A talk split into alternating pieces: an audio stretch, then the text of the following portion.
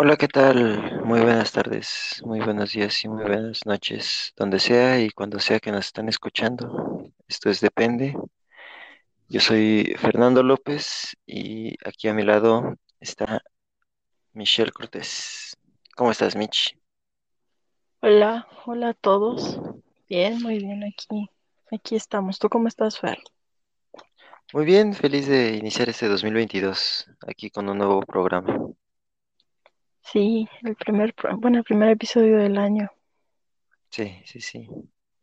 Pues Estamos emocionados por haber empezado este nuevo año y que sigan aquí escuchándonos y, y, y que sigan este, pues siendo parte de este proyecto, ¿no, Mitch? sí, totalmente. Esperemos que, que este año también nos acompañen y sobre todo que, pues que estén tan emocionados como nosotros, ¿no? De también de empezar este año. Sí, sí, sí, porque este año empieza con, hay muchas noticias y pues creo que es momento de, de ir empezando, ¿no? Sí, pues vamos, vamos a empezar entonces. Bueno, eh, en el primer tema que, que trataremos en este episodio eh, va a ser un tema que se dio hace unos pocos días sobre un anuncio que dio a conocer la Secretaría de Hacienda y Crédito Público, en el cual informó sobre un proceso exitoso de la reducción de la deuda de Pemex. Eh, se habla de que eh, se logró una reducción de aproximadamente 3.200 millones de dólares para eh, reducir la presión financiera sobre la empresa petrolera, eh, pro- provocando que eh, se utilizaran 3.5 millones de dólares aportados por el gobierno federal, por, por Hacienda mm, a través del cual pues se logró hacer un cambio en una refinanciación, digámoslo así, de la deuda, pues ahora se cambió los plazos de pago y se intentó reducir la deuda en corto plazo eh, de Pemex, eh, cambiando los bonos de, que iban a vencer en 2024 y 2030 para que se postergaran a 10 años más. ¿no? Eh, entonces, lo primordial que se logró fue reducir la, la deuda que hay en, que hay en Pemex, eh, en todo este mismo, en esta misma sintonía de reestructurar la empresa y de buscar una nueva manera de operar, puesto que, como ya sabemos, o como se ha dicho desde hace ya varios años, desde que entró la administración presidida por, por Andrés Manuel López Obrador, pues eh, las, la opción de Pemex, o bueno, el plan para Pemex es dejar de ser una empresa que esté destinada a la exportación de crudos y más a la eh, refinería y la transformación de estos, de ese crudo en combustible y en gasolinas para el mercado interno, no para el mercado externo. Eh, entonces, pues eh, el secretario Ramírez de la O de, de Hacienda, pues dijo que gracias a esto va a- van a disminuir las presiones eh, financieras que tiene por cumplimiento de obligaciones Pemex en el corto plazo y va a lograr eh, reducir, ¿no? Eh, también los, perdón, va a reducir también eh, la deuda y, la, y estas presiones en, en diez punto cinco millones de dólares, lo cual pues va a ocasionar que tenga eh, mejores calificaciones ante el, panorama internacional y se espera que con esto pueda ayudar al, mismo plan de reestructuración que hay en Pemex, que viene aunado a otros, a otras cuestiones, como por ejemplo a contratos laborales y también a la puesta en marcha de las refinerías, ¿no?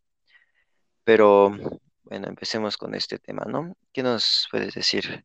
¿Qué opinas tú al respecto, Mitch? Bueno, pues digo también, aunado a, a todo esto, ¿no? Que, que nos platicaba Fer, este, digo, no hay que olvidar que, que, como bien dices, ¿no? O sea, desde que se presentó el plan este económico, ¿no? Se dijo que finalmente ese era el objetivo de invertirle tanto a Pemex, ¿no? De, de hacer todos estos cambios para, digamos, para reestructurarlo y que, digamos, pues sí, financieramente estuviera mejor. Ahora, no hay que olvidar que mmm, independientemente de que se le, hayan, se le han hecho inversiones tan fuertes, también se están haciendo otros cambios importantes en, en materia energética, ¿no? Eh, digo, y sobre todo que estos cambios no necesariamente significa que son buenos para la inversión, porque justo estaba leyendo que, por ejemplo, una de las cosas que se temen con, con todos estos cambios que se están haciendo son las sanciones, ¿no? Y justo en, un, en una temporada donde en general todo lo que está relacionado con, con las decisiones del TEMEC, que por ejemplo México no está cumpliendo con, con muchos de, los acuerdos en materia energética, ¿no? De hecho, no sé si se acordará, ¿no? Que hace unos años el, el presidente, eh, sí, hace unos meses, presentó un proyecto de reforma constitucional, ¿no? Justo para disolver parte del mercado eléctrico y que justo con esta propuesta, ¿no? Eh, eliminar ciertos reguladores independientes y cancelar contratos y permisos otorgados a ciertas empresas privadas, que es un poco de lo que se están quejando, por ejemplo, ciertos inversionistas mmm, con las decisiones de Pemex. Es decir, lo que están argumentando es que no está cumpliendo, por ejemplo, con los acuerdos del TEMEC y que esto al final eh, lo, lo, va a re repercutir no solo en cuanto a la confianza que le tienen los inversionistas, más las sanciones, y aparte de eso, como digamos, no, no hay que olvidar que finalmente Pemex siempre ha sido una empresa que se le descuidó mucho, ¿no? Por algo le llamaban la, la caja chica, ¿no? Del, del, gobierno. Y gracias a tanta deuda que, que acumuló, ¿no? Eh, por eso es que se le tiene que estar haciendo tantos, pues, ajustes, ¿no? Para que pueda, pueda pagarla en algún punto. Y, justo por esto es que, por ejemplo, había, había analistas que decían, es que si, si Pemex continúa de esa forma, ¿no? Mm, por ejemplo, una de las repercusiones ¿no? negativas que podría tener todo esto es que no recuerdo exactamente desde qué año están en la Bolsa de Valores de Estados Unidos, ¿no? pero lo que decían es, no es la primera vez que Pemex, por ejemplo, tiene repercusiones por sus malas decisiones en la bolsa. Pero, por ejemplo, si llegara a seguir con, eh, digamos, ¿no? Pasando por alto estos acuerdos del TEMEC y haciendo más cambios que a los inversionistas no les gustan, no solo podría afectar en su calificación, ¿no? Sino que incluso podría llegar a tener sanciones como no poder renegociar eh, su deuda, ¿no? O incluso el poder adquirir eh, deuda nueva, ¿no? Lo cual, pues claramente podría repercutirle con, con los planes que al menos se le tiene pensado este, esta administración. Entonces creo que sí son, son varias cosas las que se tienen que tomar en cuenta ante estas decisiones que, que, está que están tomando respecto respecto a Pemex, ¿no crees?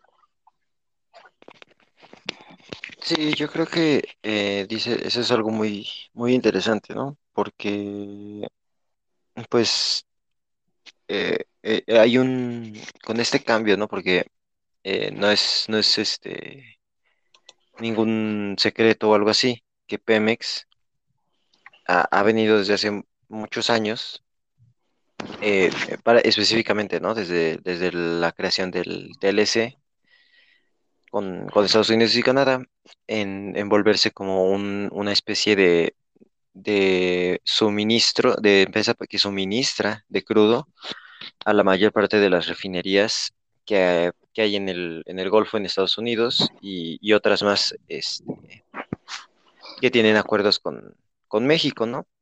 Eh, de, de, hecho, se, se, sabe desde hace muchos años y, eh, ese era uno, ¿no? De los, de los pilares desde la campaña eh, de, eh, presidencial de Andrés Manuel López Obrador acerca, ¿no? De eh, cómo era posible que Pemex vendiera tanto crudo en vez de refinarlo, refinarlo él mismo, ¿no? La, la empresa.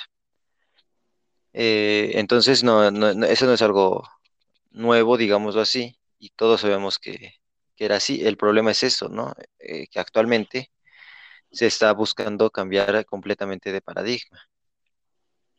Y, y no digo tanto que sea eh, como tal algo eh, enteramente negativo, pero pues hay que, hay que estar conscientes de que va a traer consigo muchas, muchos problemas, ¿no? No solamente en, en términos de, de, del, como tal, operativos de la empresa, sino también en, en términos de los acuerdos eh, y tratados que se tienen, ¿no? Porque eh, actualmente hay muchas, eh, se, mencionaba en, en la nota creo que de expansión, cómo es que hay muchas de estas empresas, muchas de estas, de estas refinerías que están adap- tienen las, la- las capacidades y la instalación están eh, enfocadas exclusivamente a petróleos de la calidad del, del mexicano, ¿no?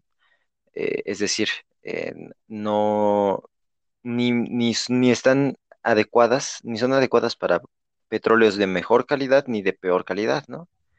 Entonces el hecho de que México esté planteándose con esa reestructuración de Pemex, dejar de, de vender crudo a, estas refinerías y a estos lugares en Estados Unidos, pues va a traer consigo un gran problema, ¿no? No solamente eh, en cuestión, no, no solamente en cuestiones eh, nacionales, digámoslo así, sino también en cuestiones internacionales, porque estas refinerías pues tienen contratos que están respaldados por, por el TEMEC, ¿no? Y por el TEMEC y por el, y antes por el Tratado de Libre Comercio. Entonces, eh, no, no es que sean imposible, que sea imposible de salirse de ellas, ¿no? Eh, digo, tan solo hay que recordar, ¿no? El, el pasado de Pemex o, la fundación en cómo se da Pemex. Y pues fue a través de, de un proceso muy eh, disruptivo, ¿no? Porque fue la, la expropiación petrolera y, y se tuvo que hacer muchas maniobras por ahí que estaban completamente en contra, eh, estaban penalizadas, ¿no? En, en cuestiones de los acuerdos y todo esto. Y, e- y igual esto que está planteando el gobierno actual, pues es lo mismo. O sea, va a haber, eh, está penado y va a tener que, si quiere seguir adelante con esto, eh, pagar ciertas multas y, con, y ciertas, eh, los, no solo los finiquitos, sino también el, multas por el incumplimiento, ¿no? Del contrato que tiene con, de los contratos en, plural que tienen con estas refinerías en Estados Unidos. Entonces, eh, es un proceso largo esto que, que se plantea y que, que está intentando hacerse. Eh, no, e- no es que vaya a ser, no es que sea completamente eh, posible, ¿no? Sabemos mu- mu- muy, bien que, mm, que bien o mal, ¿no? O sea, no, no, no siempre son buenas ni son, ni siempre son malas las decisiones, pero hay muchas veces que esas decisiones del gobierno son más eh, con, ele- con, por elementos como de discurso político, ¿no? No son tan eh, posibles de llevar a, a cabo en, en la vida real por ciertas, por ciertas cuestiones contractuales, ¿no? Como ya, ya había mencionado.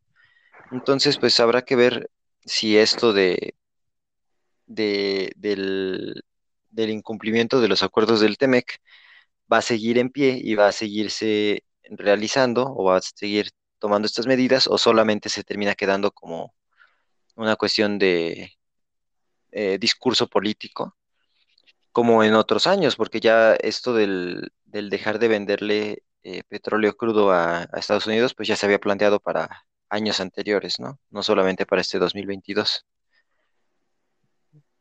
¿no, Mitch? Sí, totalmente. Digo, sobre todo aunque como, como bien dices, ¿no? Todavía no, no se ve que realmente sea un hecho, ¿no? El dejar de, de exportar crudo. Mm, yo creo que, mm, ¿cómo decirlo? Mm, bueno, yo diría que hasta cierto punto sí se ve muy decidido a lograrlo, ¿no? Sobre todo porque, como, bueno, como decía en la nota, ¿no? Que, que checábamos. mm, digo, tanta, tanta inversión, tanto cambio, ¿no? Que, que han estado haciendo justo para, para impulsar a Pemex, ¿no? Y sobre todo, por ejemplo, estaba leyendo que para el, me parece que para el 24 es cuando ya no quieren, este, bueno, cuando tienen planeado que se deje de, de importar, ¿no? O sea, su objetivo es para el 24, entre el 24 y el 30, o sea, ya ser eh, energéticamente sustentables, ¿no? Entonces, em, creo que no necesariamente significa que no se pueda hacer, pero creo que sí va a ser muy complicado, ¿no? Porque, por ejemplo, algo que estaba leyendo que les preocupa mucho es eh, cómo van a fijar sus precios, ¿no? Y decían que, bueno, que si se ajustan al, al precio internacional, pues bueno, no hay, no hay tanto problema, pero o sea, el impacto no sería mm, tan alto, ¿no? Más que cómo, cómo respondan los, los inversionistas por las decisiones, pero por ejemplo, si decide fijar su, su precio, ¿no? Basado, por ejemplo, en la situación de Pemex, ¿no? Cómo quiera llevarlo en, en el mercado interno, pues sí va a haber otro tipo de sanciones, ¿no? Justo por, por lo que decíamos de estos, de estos acuerdos que, que ya tiene, ¿no? Y digo, y no por nada, justamente Estados Unidos, este, digo, sí, más Estados Unidos que Canadá, porque la otra que estaban planteando es que justo en este cambio, ¿no? En esta, en este plan que, que tienen para Pemex, lo más seguro es que Estados Unidos tuviera que recurrir a, al petróleo de, de Canadá, pero que tampoco se veía como una opción tan viable porque pues necesita su tiempo para, no solo para discutir cómo se llevaría a cabo, ¿no? Sino pues todos los, los tratados que tengan que hacer. Pero lo que sí me gustaría hacer como un poquito de énfasis es justo en, en todos esos problemas que se han desatado, ah, no solo por, por Pemex, ¿no? Sino en general con el TIMEC. Mm, porque, bueno, cuando, bueno, cuando se estuvo revisando lo de las notas, todo eso, buscando información, o sea, se nota que ya hay una preocupación no solo por cómo se está manejando Pemex, sino, sino en general el, el gobierno federal. Entonces, digo, no por nada haber, que son más o menos entre 13 y 15 meses de negociación. Y justo, digo, una, por ejemplo, una de las cosas que van a aprovechar, ¿no? Sobre la última renegociación del, del tratado es que, si no mal me acuerdo, cada una de estas eh, negociaciones, ¿no? Se va a hacer con las leyes de cada país. Entonces, lo que decían es, o esto lo puede aprovechar bien, digamos, el gobierno para impulsar más eh, las decisiones que quiere tomar o estos cambios que quiere hacer, o em, Estados Unidos podría llegar a ponerle un, pues no quiero decirle un, un freno, ¿no? A todo, a todo lo que intentan hacer, pero em, yo creo que sí va a ser importante darle seguimiento a, pues, pues sí, ¿no? A estas juntas, ¿no? Estas mesas de negociación que, que se van a ver, porque claramente sí ya hay un, hay un descontento muy grande por parte de los inversionistas estadounidenses, entonces, digo, no, claramente no conviene que, que se pongan en, co- en contra y menos en una situación tan, tan delicada como es ahorita no solo la economía mexicana, sino también la estadounidense, ¿no?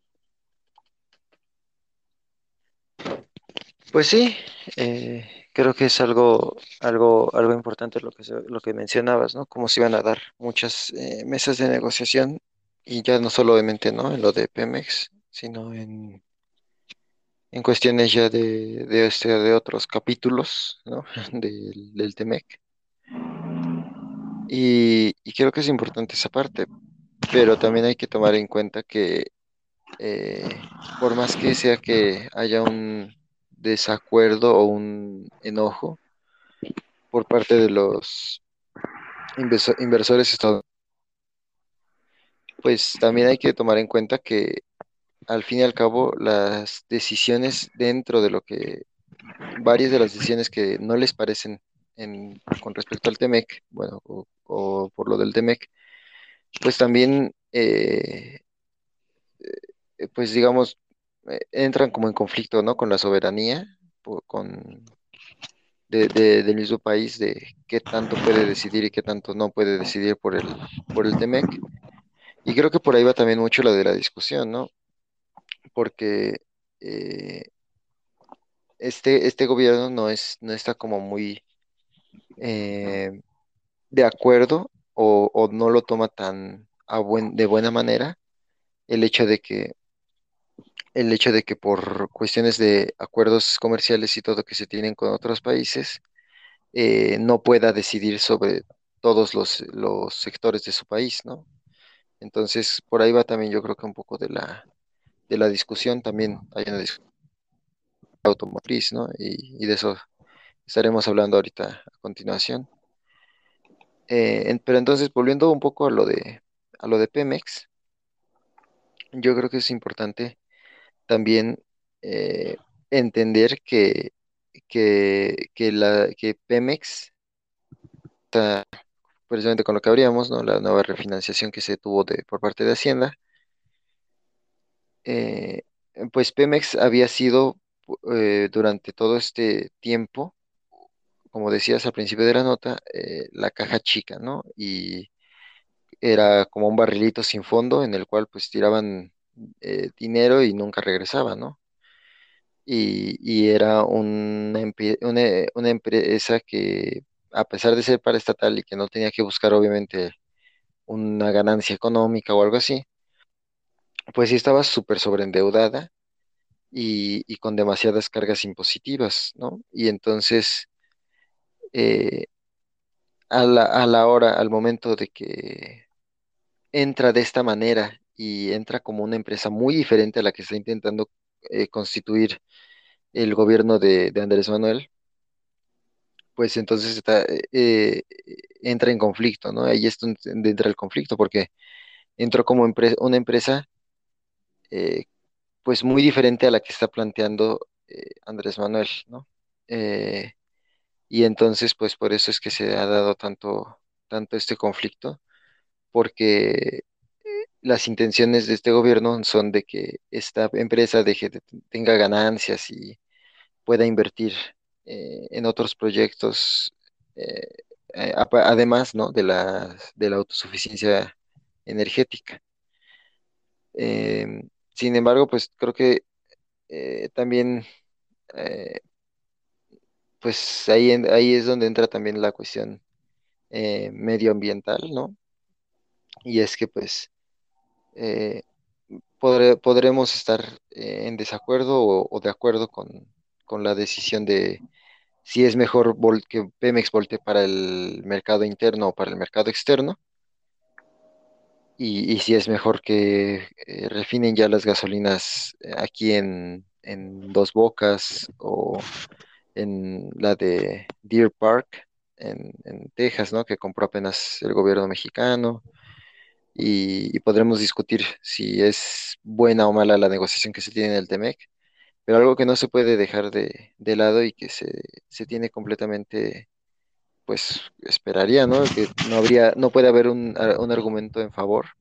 Es que esta decisión va pues muy en contra de las de la planeación que se debería de estar teniendo eh, con respecto al cambio climático, ¿no? Y, esta, y esto pues marca, marca una vez más que el gobierno mexicano pues está volteando eh, solamente hacia la reactivación económica y hacia temas meramente económicos y quizá por ahí, ¿no? Algún, los, los temas de, de política social, pero pues otra vez deja descuidado completamente el, el tema medioambiental al hacer esta decisión de la refinanciación y de defender a Pemex, ¿no? Eh, en, el TEMEC y en las negociaciones con, con Estados Unidos, ¿no? Entonces, eh, creo que es importante que ver que al menos en, yo creo, haciendo un pronóstico, para el final de este sexenio no creo que vaya a haber habido un, un cambio de rumbo de, de Pemex, ¿no? Es decir, que, que Pemex esté volteando a ver hacia las energías limpias únicamente o algo así. Y entonces creo que eso también es algo, algo importante y también en parte, en parte también con lo de lo que se viene manejando del TEMEC, ¿no? Porque eh, con esto que mencionabas, ¿no? Del, del, los cambios en la regulación del sector energético aquí en México, pues ahora vamos, vamos a tener, ¿no? Este, bueno, hay un conflicto porque se podrían empezar a imponer eh, barreras a la entrada al sector energético a empresas que contaminan menos o que producen energía con, que tiene menor impacto ambiental que Pemex, que, que vienen de otras partes, ¿no? De, de, de Norteamérica. Entonces, pues eh, ahí hay un, hay otro conflicto que también se va a tener que seguir eh, negociando, ¿no? En el, en el TEMEC. Y, y creo que también es algo dejar de mencionar, ¿no? Sí, digo, creo que tienes mucha razón en eso que dices, ¿no? Sobre todo en, digo, no es novedad que, en general el gobierno, las decisiones que ha tomado, por ejemplo, en cuanto a sus megaproyectos o a los proyectos que tiene, mm, no toma en consideración los temas ambientales, ¿no? Pero, por ejemplo, en el caso de Pemex estaba, estaba leyendo que simplemente para este año, sí, o sea, más o menos para este año por refinería tiene que aumentar entre el 90 y el 110, 111% del, simplemente de la pura extracción, ¿no? Entonces, también justo lo que mencionaban es que, o sea, claramente en, digamos, en temas eh, ecológicos, ¿no? Em, al menos esta administración ya daban por perdido, ¿no? O sea, de que no se veía que fuera a haber propuestas o se aceptaran incluso propuestas, ¿no? De, solución para reducir todo este, este impacto, ¿no? Entonces, digo, justo estaba escuchando ayer que decían que eh, hemos llegado a ese punto donde lo único que importa es la, la reactivación, ¿no? Sin importar el costo. Y, y digo, creo que eso lo, lo, lo hemos visto, ¿no? Por ejemplo, en las últimas semanas, ¿no? Cómo, cómo está la situación en el país. Pero mm, creo que al menos eh, en temas ambientales, digo, ya sería mucho pedir que, que pues le, le dieran un vistazo, ¿no? Pero claramente las, las decisiones que se están tomando sí, sí van a repercutir y van a repercutir de manera muy grave. Y, justo como señalabas, ¿no? Ya es casi como ya ni hablar del, de las energías limpias, justo no solo porque no se, no se les impulse, ¿no? No haya ciertos sectores que tratan de impulsarlas, sino que incluso aunque lo sigan intentando, eh, el gobierno cada vez parece que encuentra más opciones justo para que no, no, no sigan estando estas posibilidades, ¿no? De, de acceder a energías limpias o, o simplemente de que, de que inviertan en ello, ¿no? Entonces, y, y justo como bien decías, ¿no? Ese era uno, bueno, es uno de los temas que también está sonando mucho en esta problemática del, del, del TIMEC, que justo lo que dicen es, pues no quieren ni que entren los inversionistas, ni que entren en general eh, estas empresas, o simplemente quieren desregularizar las que ya están adentro. Entonces creo que, mm, digamos, no, no es que no entienda de dónde viene todo este discurso de, de promover a Pemex, de salvar a Pemex, digo, en su momento yo también llegué a creer que era, era una buena idea, ¿no? Pero cuando te pones a, ver todo el, todo el costo y todo lo que, lo que implica, digo, no sé si, si será tan buena idea a largo plazo, sobre todo si no sale bien, digamos, todo, todo lo que, lo que se tiene pla- planeado, ¿no? En tema energético. Y sobre todo porque no hay que olvidar que, por ejemplo, en las últimas, creo que fueron las últimas dos, mm, en los últimos dos planes de, del presupuesto, muchas de las reducciones que se hicieron en tema presupuestal fueron para dárselo no solo a, Pre- a Pemex, sino también a los demás megaproyectos. Entonces, si no, digamos, si, si toda esta inversión, ¿no? Todos estos recortes que se han hecho al final, pues no, no dan lo, lo que se busca, pues creo que también va a tener un, un impacto muy fuerte por ese lado. Pues sí, creo que eso es eh, algo importante que se tiene que tomar eh, en cuenta, ¿no? O sea, viendo, como dices, ¿no? Como viendo el panorama amplio, eh, no es como la mejor decisión o la decisión más mm, acertada seguir defendiendo esa parte de Pemex, ¿no? No digo que Pemex en sí, en- de manera global, sea todo malo y, no se deba de tomar en cuenta nada de, de ella, ¿no? Pero creo que sí hay, pues de partes de Pemex a partes de Pemex que sí son rescatables, ¿no? Eh,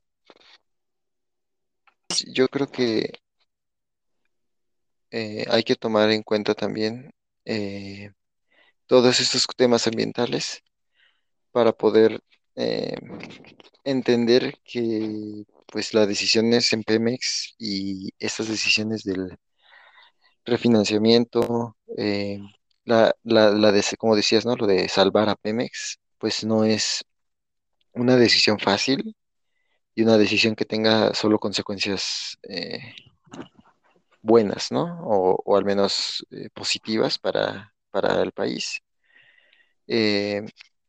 Como, como decíamos, ¿no? En- hace rato, o sea, otra, otra cuestión, ¿no? Por ejemplo, lo del mercado interno, pues yo creo que hay, eh, esa es la parte que yo, por ejemplo, pienso que es como muy del discurso político, ¿no? Que se tiene en, digo, no solamente en esta administración, sino también se ha tenido en eh, siempre, ¿no? Con cualquier administración siempre se tiene esa parte del discurso político que, con la que se ganan las campañas. Y, y creo que esa parte también es, es, parte del, del discurso político, porque es obvio que por más aumento de la producción y aumento de todo lo que quieras eh, en, en Pemex, pues eh, es, creo que para mí es imposible, ¿no? Que puedan eh, lograr mantener las mismas finanzas si decidieran abruptamente eh, cortar, ¿no? el, el suministro de crudo a todos los, los extranjeros, a todas las empresas extranjeras. Entonces creo que eso es eh, imposible y no creo que se vaya a lograr ni en 2024 ni en 2030, ¿no? O sea, creo que no no creo que se vaya a, a terminar de la exportación de crudo así como así, porque eh, no creo que vaya a ser tan fácil y, y lo, y lo, y lo digo con, con todo y, y este, el antecedente previo, ¿no? O sea, el antecedente que tenemos de, la, expropiación petrolera, o sea, no fue fácil esa maniobra que se dio en, en- con Lázaro Cárdenas, ¿no? O sea, no es, no es como que del día a la mañana de repente Pemex se volvió la empresa número uno de petróleo en México. Fue algo que le costó muchísimo dinero al, al- gobierno en ese entonces. Obviamente sus políticas y su, eh, sus finanzas eran diferentes a las que tenemos actualmente. Eh, entonces creo que eso, eh, por esa parte, pues eh, creo que no va a ser fácil todo el tema de la reconstrucción que se tiene en Pemex. Y si bien esto es, ¿no? Esta noticia que se dio de la reconstrucción de la deuda y refinanciación a largo plazo de, de los bonos de Pemex, pues creo que sí es algo importante porque se reduce la deuda que había tocado ya máximos eh, en, en el año pasado, en, en noviembre, cuando, cuando alcanzó, creo que era aproximadamente eh, ciento trece mil o ciento catorce mil millones, ¿no, Mitch? De dólares, si no me recuerdo. Eh. Entonces, pues sí, eh, o sea, no es el hecho de que se haya reducido a, un- a otra vez a niveles em, digámoslo así, como niveles normales del adeudamiento de Pemex, pues es importante, ¿no? Pero ni es suficiente para la reconstrucción y para volver a Pemex eh, una empresa que pueda ser sostenible a largo plazo en la producción de energía y la refinanciación de los petróleos, ni tampoco creo que sea como para, para empezar a, preocuparnos porque de verdad va a ser tan fácil a, eh, dejar de, que deje de suministrar Pemex a los, a las, a las refinerías extranjeras, ¿no? Entonces creo que es un tema muy, muy ríspido y pues como dices, ¿no? Se va a seguir negociando y va a haber muchas mesas de negociación y con diferentes estipulaciones cada una acerca de, de este y otros temas del TEMEC, ¿no? Sí, digo, creo que, como dices, ¿no? Digo, además, ah, no, no hay que olvidar que, digo, en el, en el plan que se tiene para Pemex, técnicamente este es el último año de inversiones fuertes que va a tener. O sea, se espera que en los siguientes tres años, si no mal, si no mal me acuerdo, o sea, Pemex, eh, toda esa inversión que se le dio en los tres años, ya pueda, digamos, empezar a funcionar como se espera, ¿no? Digo, cosa que veo muy difícil porque incluso el mismo secretario, bueno, el secretario de Hacienda, o sea, lo que dijo es, mm, o sea, con todo esto de la pandemia y todos los, los cambios, ¿no? Que pasaron durante ella, ¿no? También, digamos, todos los, los cambios, ¿no? Como en materia presupuestal. eh, se ve un poco difícil que se puedan cumplir ciertas metas más, es lo que, se espera que pase, ¿no? Pero, digo, habrá que ver cómo, cómo avanza esta situación, digo.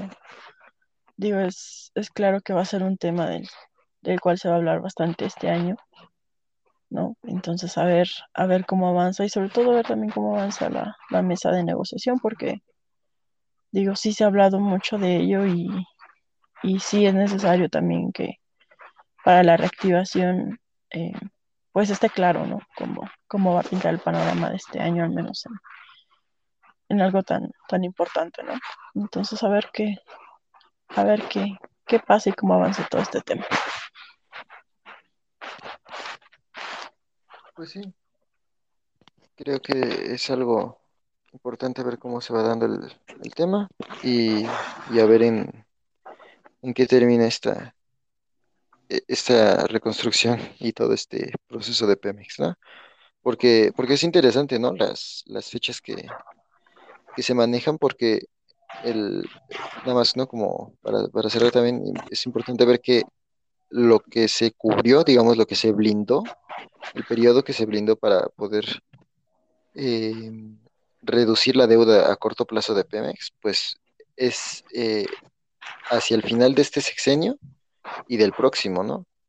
Que, que bueno, yo en, yo en lo personal pienso que con la, con los niveles aún de aceptación que, se, que tienen en, en, en Morena y, y la baja calidad que ha habido de, de proyectos para, de la, por parte de la oposición, pues creo que eh, la mayoría de la, del pueblo va a seguir eh, votando por una continuidad de esta 4T y entonces creo que pues es importante, que creo que el único largo plazo que está viendo la 4T en realidad es creo que es con Pemex, en realidad no, no veo ninguno de sus proyectos que se vean muy eh, bien estructurados o bien planeados a, a un largo plazo, exceptuando Pemex, lo cual no, no es tan buen augurio, pero pues se ve que están intentando eh, como que mejorar la situación para este y el próximo sexenio, lo cual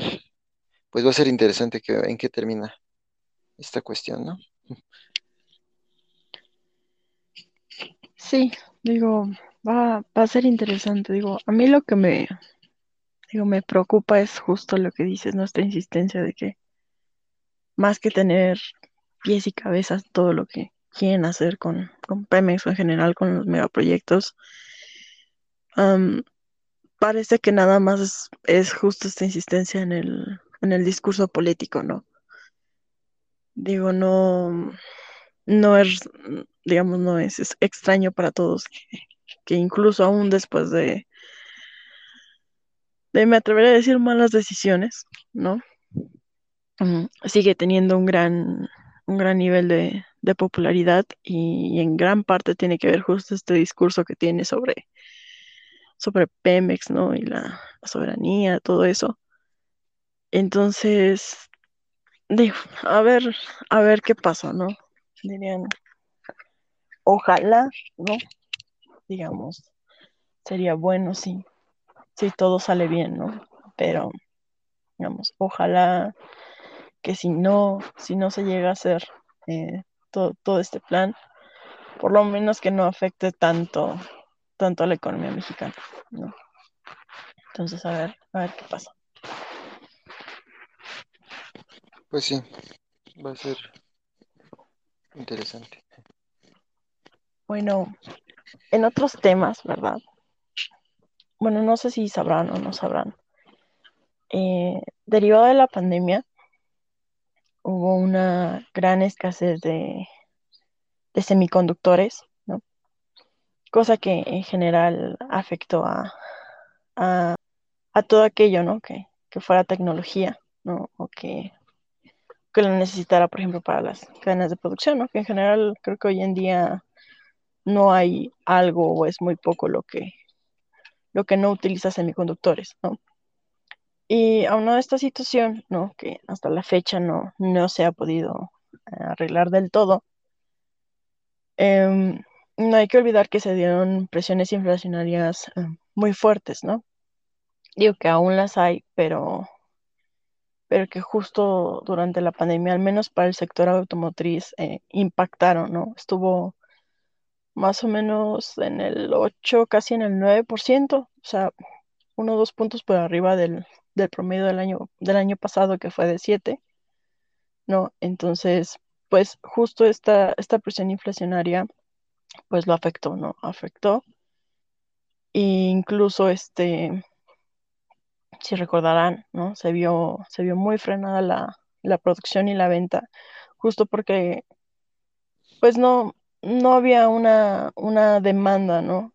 Que, que satisfacer y sobre todo pues que la gente no tenía trabajo o justo con todo este incremento que se dio de las, de las tasas de interés, pues la gente no podía comprar eh, tan fácil este automóviles a crédito, ¿no?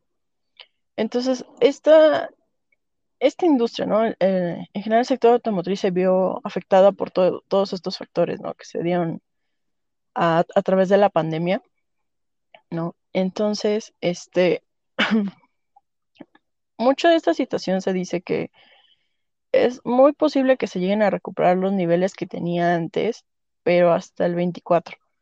O sea, al menos en este año se espera que se empiece a regularizar toda esta crisis de semiconductores, más o menos en el primer trimestre, pero va a depender también mucho de, mmm, si no mal me acuerdo, es Corea del Sur, el principal, el principal productor de semiconductores. Entonces, ahorita ellos tampoco han podido regularizar, regularizar su situación, pero se espera que lo empiecen a hacer en el primer trimestre. Y que más o menos a finales del, del año ya empieza como a tomar camino esta, pues sí, ¿no? Esta, esta recuperación. Que era justo un poquito lo que, si mal no me acuerdo, lo que hablábamos en el pronóstico, ¿no? Para el 2022. ¿No? Que por ejemplo, uno de los sectores que se espera que, que tengan eh, un mejor crecimiento es justo el sector automotriz, sobre todo porque también es el que más ha sufrido durante la pandemia, ¿no? Entonces, y sobre todo que no hay que olvidar que es muy importante para la economía mexicana, todo para la frontera. Entonces, a ver qué, digamos, a ver qué va, cómo, cómo se va desarrollando, ¿no? Y principalmente para esto lo, lo primero que se tiene planeado a, hacer, o lo que al menos planteó la, la industria del sector automotriz, es dejar los canales de financiamiento abiertos para aquellos que deseen adquirir un automóvil, ¿no? Digo, lo veo un poco complicado por las tasas de, de interés que se tienen planeado que sigan subiendo, pero al menos la idea es que eh, la gente pueda adquirir estos créditos al menos en plazos de cinco años, ¿no? Y que puedan, este, puedan costearlos, ¿no? Pero, digo, claramente hay ciertas cosas que se tienen que tomar en cuenta, ¿no? Justo para esta reactivación. Pero, pues, al menos por el momento creo que, que es, digamos, con esto creo que podemos partir, ¿no? No sé tú qué opinas, Fer. Pues sí, este, igual como, como que es un tema, ¿no? Como con muchas aristas, porque al, al sector automotriz, pues lo, lo ha venido golpeando muchas cosas, ¿no? O sea, no se termina de recuperar de un lado de la demanda cuando ya se está eh, empezando afectaciones ahora en la oferta y pues así ha ido todo durante esos últimos dos años, ¿no? Desde, desde que se desató completamente la, la pandemia y, y que se ha, se ha surgido esta, esta crisis de los semiconductores y de la producción de microchips, ¿no? Eh, entonces creo que es, es importante, eh, por ejemplo, ¿no? Tom- tomar en cuenta que aquí en América del Norte, ¿no? Eh, es la, la región que más ha visto afectada, ¿no? Por lo, por la cuestión de los, de los microchips y del sector automo- del sector automotriz. Eh, porque, bueno, creo que no es eh, ningún secreto ni algo que no se conozca que uno de los capítulos y de las partes más difíciles de la negociación y de lo más, de lo que hay más especificaciones eh, es el sector automotriz para el, para los tratados entre Estados Unidos y Canadá, así como con México, ¿no? Entonces, eh, desde un principio, pues este, este sector ha sido muy, muy golpeado, como ya decías, eh, primero por la cuestión de la, de los semiconductores. Y no solo eso, ¿no? Con eso, con eso de los semiconductores, pues vimos que se, como vimos en, en episodios anteriores, que de los de la, los que hemos hablado sobre la crisis de la, de las cadenas globales de producción, pues esto mismo, ¿no? Estos semiconductores van creando que se rompan estas cadenas de producción y a su vez vayan provocando, ¿no? Eh, presiones inflacionarias en, que se van traduciendo de manera indirecta a este mismo sector eh, automotriz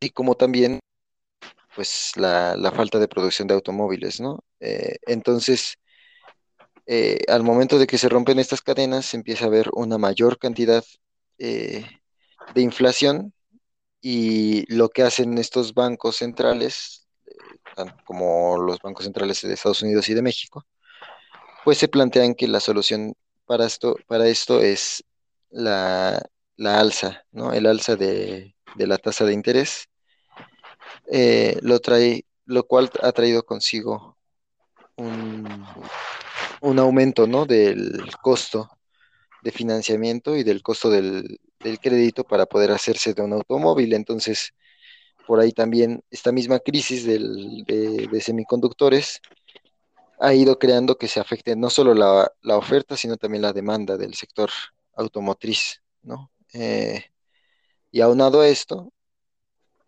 pues es que han venido también, ¿no? Problemas con, en la región con cuestiones de, del Tratado de Libre Comercio, ¿no? En- entre México, Estados Unidos y Canadá, porque pues vemos que eh, actualmente, ¿no? Ahorita hay una disputa, veíamos, ¿no? En las notas también hay una disputa, ¿no? Entre Estados Unidos, México y ya también sumado a, esta Canadá para revisar, ¿no? Los problemas que ha habido en el, en el sector automotriz por interpretaciones que ha tenido Estados Unidos con respecto a, a este sector, ¿no?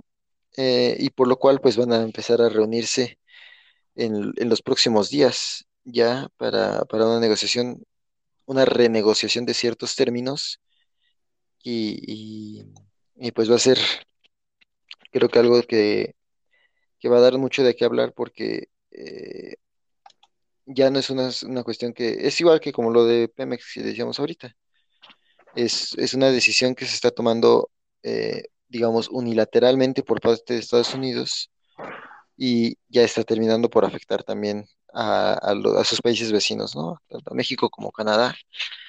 Y entonces, pues, eh, el hecho de que sigan esta, esta estas presiones pues al fin y al cabo también terminan por, eh, por afectar a gran parte de la población económicamente activa, ¿no? Porque van eh, provocando que esta población, mucha de ella, pues depende de este sector automotriz y de que se vuelvan a poner en marcha todas las máquinas para poder seguir trabajando, ¿no? Como, como es en, en la frontera, lo cual pues entonces eh, sigue, sigue generando un, un fuerte conflicto para la economía, eh, no solo de la región, sino también eh, la nacional y la global. ¿No crees, Mitch? Sí, totalmente. Digo, y mucho, mucho tiene que ver con lo que decías, ¿no? También eh, el ritmo de, de esta reactivación que se ha dado, ¿no? Digo, porque, digo, no, no es eh, cosa rara que ahorita Estados Unidos está pasando por muchos, por muchos problemas en general para, para su reactivación. Pero al menos en lo personal creo que, o sea, hasta cierto punto lo, lo ha descuidado por todos los problemas que, que se le han presentado durante la pandemia, ¿no? O sea, ha sido un, un proceso muy, muy caótico, ¿no? Y ahorita, por ejemplo, con todo este asunto de, de la reactivación que hasta cierto punto ya les está cobrando factura todo el, todo lo de la pandemia, pues quieren agilizar el, el sector, digamos, más importante que tienen, que es el sector automotriz, ¿no? Pero el problema es que, por ejemplo, incluso lo decía la, creo que la secretaria de Economía, o sea, México ahorita no tiene eh, la, la capacidad, ¿no? Para,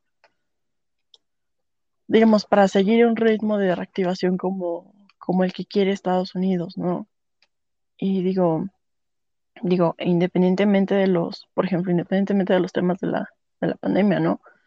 O sea, no es eh, novedad que ahorita, por ejemplo, Estados Unidos está pasando por un montón de problemas con sus trabajadores porque se les están enfermando y se está parando la producción por completo, ¿no? A comparación, por ejemplo, de, de México, que no, pues no importa tanto si están infectados o no, tienen que ir a trabajar y presentarse en la maquila. Pero justo, por ejemplo, por este, este atraso, ¿no? Que hay por la situación de Estados Unidos, están empezando a despedir a gente de la maquila y, de, y que además es gente que después van a tener que recontratar, pero no necesariamente en las mismas condiciones, ¿no? Y que, por ejemplo, eso a cierto punto es un problema porque ya era algo que se había renegociado en el, en el TIMEC, ¿no? Si no mal me acuerdo, fue el año pasado, el antepasado, que se renegoció lo de los salarios, todo eso. Entonces, digo, volvemos a lo mismo, pues sí, un poquito a lo que hablábamos en el tema anterior, ¿no? O sea, hay cosas que no se están cumpliendo y que necesariamente, pues, pues se tienen que empezar a resolver, porque de hecho también, si no mal me acuerdo, este es uno de los temas que se van a hablar en, en las mesas de discusión sobre el, sobre el TIMEC. Sí, sí, sí. Eh, de hecho, no, eh, la cuestión, por ejemplo, ¿no? De lo, una de las cuestiones que se, que más generan eh, conflicto ahí es la interpretación. Se habla sobre la interpretación de Estados Unidos, ¿no? Y es que eh, en el acuerdo se, se hay un problema porque eh, hay una nueva em, categoría que hablan sobre el origen, ¿no? de las piezas para la fabricación de estas, de estos automóviles y de estos eh, vehículos en la industria automotriz, la cual eh, tiene que tener una cierta eh, carga de partes hechas dentro de la misma región. Entonces, México y, Canadá argumentan que si una pieza que tiene, por ejemplo, el 80% de eh, material hecho en la región eh, de, origen, aquí de, de- de Nor- de Norteamérica, eh, es utilizada dentro del proceso de otro, otro producto, entonces debería de considerarse ya como que al haber pasado ya por la norma, ya pasado de la normativa, pues entonces ya debe de considerarse como que tiene un 100% de producción dentro de la región. Pero Estados Unidos dice que no, que debe de ser 80% si es 80%. Eh, entonces, eh, ¿qué trae consigo eso? Pues que va, que empieza a haber eh, problemas porque si no pasa aún por completo, por, por cuestiones de porcentajes, puede ser que entonces al final el automóvil no pase por completo las normativas del TEMEC. Entonces harían que este, que este, que este automóvil no pudiera ser eh, negociado libremente dentro del, dentro del acuerdo. Y no podría ser, eh, no podrían dar, dar el visto bueno las tres naciones eh, acerca de, de, este, de este componente, ¿no? Entonces, eso es una de las cosas que también se tienen que negociar porque pues va a traer consigo, o sea, el hecho de que estén, estén pidiendo una reactivación económica más eh, rápida para México, por ejemplo, pues estas normativas van, van creando que sea eh, más difícil, ¿no? Porque eh, si no tiene, si no cumple al, al 100% con, con las, con las reglas, entonces tendrían que volver a fabricarlo o conseguir otros insumos, los cuales tendría que proveer Estados Unidos, ¿no? Entonces, eh, Estados Unidos estaría buscando como un cierto beneficio más eh, a costa de los otros dos países con estas interpretaciones que, el- que ellos están dando sobre, sobre las partes automotrices, ¿no? Entonces, eh, eso más como dices, ¿no? Eh, los cierres que ha habido en la, en la frontera y en la maquila y, y los problemas que han tenido, que ha tenido Estados Unidos eh, con, con el sector automotriz, pues han, teni- han generado ahorita ya presiones este, bastante importantes en el, en el sector.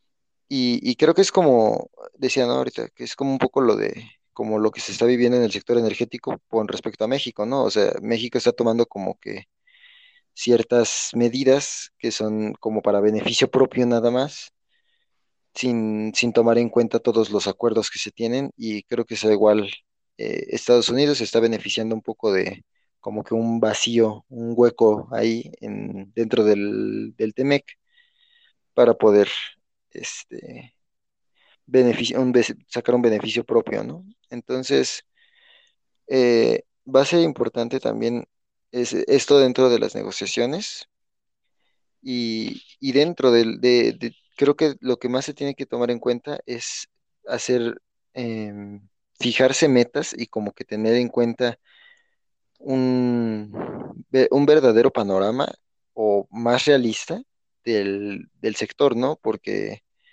ni las exigencias de, de Estados Unidos de, de reactivación, ni, ni la falta de capacidad que ha tenido México para, para la reactivación pueden ser este, viables, ¿no? O sea, como que se necesita tener una visión más realista de cómo, cómo va a ser la reactivación económica para este sector, porque aún se sigue viendo muy afectada por las, por la cuestión de la, de los semiconductores y cuestiones externas completamente a la región, ¿no? Aquí tengo una pregunta. ¿Canadá ha dicho algo al respecto? ¿Ya, ya tomó una postura? En, con respecto a lo de las negociaciones, Ajá. Pues hasta donde yo sé, Canadá anunció que estaba en favor de México. Eh, Canadá, Canadá apoyaba, bueno, no que apoyara a la industria mexicana, sino más bien como que estaba, estaba de acuerdo en que las interpretaciones que estaba haciendo Estados Unidos eran incorrectas. Entonces, eh, por ese lado iba a ser como que Canadá y, y México eh, en favor de que se cambiara la interpretación de Estados Unidos. Estados Unidos ah, está como que muy apegado a que no puede, a que no va a cambiar esa esa interpretación que tienen del Temec. Anunció, porque dijo, Canadá dijo algo parecido a, a, que iban a proteger la industria nacional y que iban a estar siempre del lado de los canadienses o algo así, y que iban a negociar con Estados Unidos para que dejara de hacer esta interpretación. Entonces, creo que eh, hasta donde yo recuerdo están, están del mismo, este- opinan lo mismo que México en este, en esta negociación. O sea, básicamente es dos contra uno, ¿no? Sí, pero Bueno, la cosa es que el uno tiene como que mucho más poder que los otros dos. mm, bueno, sí, eso sí. Ay, qué complicado. Digo, digo, no, no es novedad, ¿no? Que, digo, Estados Unidos siempre ha tenido un, un poder más fuerte sobre los otros dos, ¿no? Digo, y eso siempre se ha notado en las, en las negociaciones, ¿no? Por ejemplo, estos tratados comerciales. Y, digo, creo que, creo que se entiende por, por dónde va la, la queja, ¿no? Porque, digo, por un lado, Estados Unidos les, les exige un, un ritmo de, digamos, de recuperación, ¿no? Porque además, por ejemplo, e- ese es otro de los puntos, ¿no? Que, que, que me gustó que, por ejemplo, abordaban en la nota, ¿no?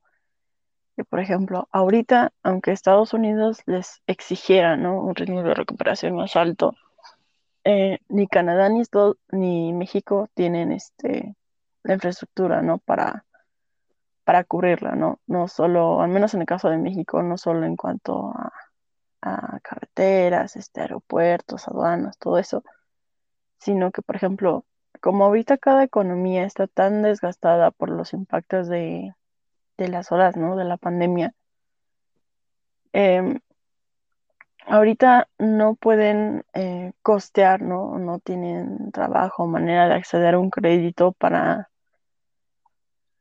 pues sí, ¿no? Para poder adquirir este automóviles, ¿no? Digo, y ahorita el, el, por ejemplo, el mercado europeo, ¿no? También es un, es una economía que ahorita también está muy desgastada y que también tiene muchos problemas también en acuerdos comerciales. Entonces, eh, creo que lo, al menos creo que lo importante sería primero, antes de impulsar una, pues ¿no? Una recuperación acelerada. Creo que lo primero que se necesita es acomodar todo, ¿no? Para, sobre todo para poder, este, no solo fomentar una, una demanda sostenible a largo plazo, ¿no? Sino que también todas las partes primero resuelvan todos sus problemas y que no haya conflictos que puedan después, pues, digamos, ponerle un pie, ¿no? A esa misma, a esa misma recuperación, ¿no crees? Sí, eh, creo que es, eh, es importante porque, como dices, ¿no? O sea, creo que aquí, por ejemplo, es algo que, creo que es algo mm, rescatable, ¿no? En el sector automotriz es que, eh, como tal, creo, hasta donde yo sé, no ha habido una gran pérdida en cuestiones de capacidad instalada, ¿no? Entonces, no, creo que no ha habido mm, como grandes o ventas o cierres permanentes de fábricas, eh, sino más bien nada más como algunos cierres temporales o, o pérdidas de algunas empresas. Y pues no ha habido una real eh, pérdida de la capacidad instalada, lo cual eh, eh, ayuda a la, a la reactivación económica, ¿no? Porque no, no va a ser necesario em, reestructurar o volver a poner una fábrica o alguna, alguna maquila que se haya, que haya por completo desaparecido, ¿no? Eh, entonces creo que por ese lado, pues es un punto que puede beneficiar a la, al sector automotriz. Eh, sin embargo, pues creo que pues con las, los aumentos de la tasa de interés que se van a seguir dando y que pues todo parece indicar que los pronósticos se van a cumplir y que la Fed y el Banco de México van a seguir aumentando la tasa de interés, pues eso va a complicar un poco la reactivación del mercado eh, interno, digamos así, de- eh, interregional, de la compra de, automóviles, ¿no? Entonces, pues, ¿no? A pesar de la, de como decías, ¿no? Las diferentes medidas que se habían dado para poder eh, apoyar a la compra de automóviles, pues creo que va a ser complicado la, la, la reactivación de la venta de, de estos mismos. Eh, entonces, pues creo que va a ser eh, importante mm, ver cómo, ver cómo se, se va manejando, porque puede ser que se voltee más hacia el, hacia el lado externo y, y por ahí vaya la recuperación en el, en el mercado, en lo que se puede eh, reactivar de mejor manera el mercado de, de la región, ¿no? de, de Norteamérica. Y, y nada más un poco volviendo, ¿no? a lo de Canadá y las negociaciones que se van a dar. Eh, para ser exactos, ¿no? Lo que dijo em, la ministra de Comercio de, de Canadá, eh, dijo eh, exactamente esto. Dijo, Canadá se une a la solicitud de México para establecer un panel de resolución de disputas que aborde la interpretación de Estados Unidos sobre las reglas de origen que rigen los cálculos de valor para que un vehículo califique al tratamiento libre de aranceles del tratado.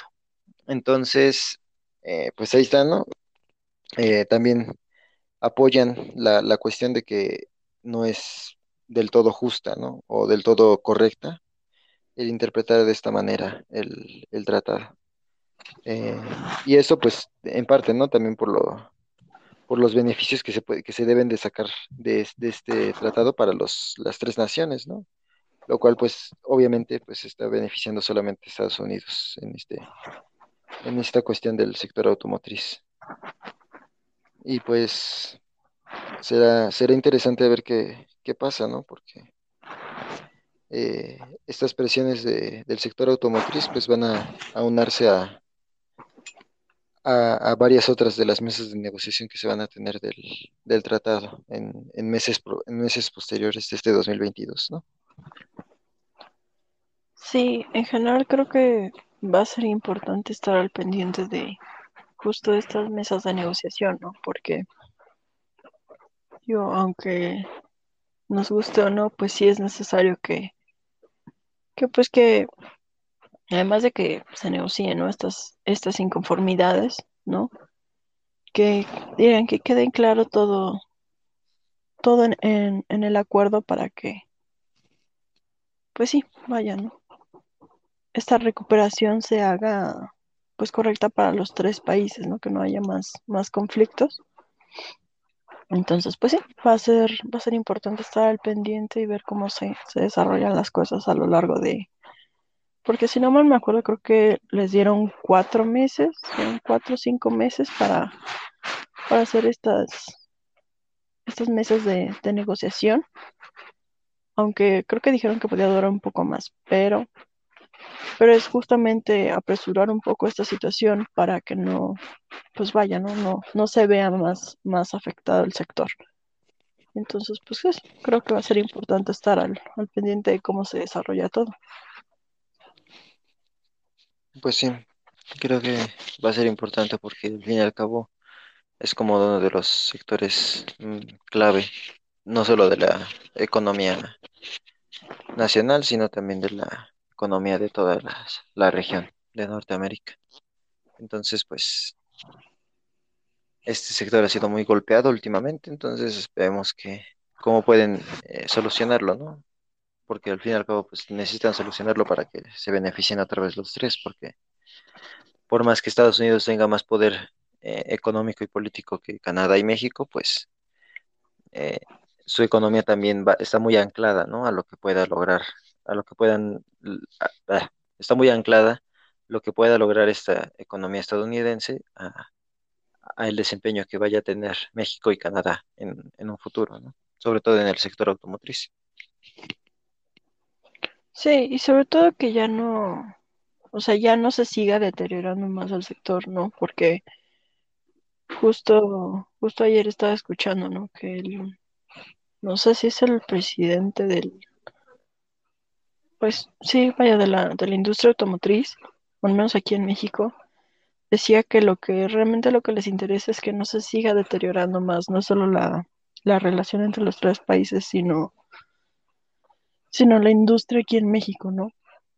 Sobre todo por lo que bien dices de que ya ha sido tan, tan golpeado el, el sector, que pues digo, cada vez se va, se va atrasando más esta, esta recuperación y que, y eso, y sobre todo que no hay que olvidar que es, es uno de los sectores más importantes para la economía mexicana, por no decir, creo que, digo, por algo se le dio tanto peso en las, en las en la renegociación, ¿no?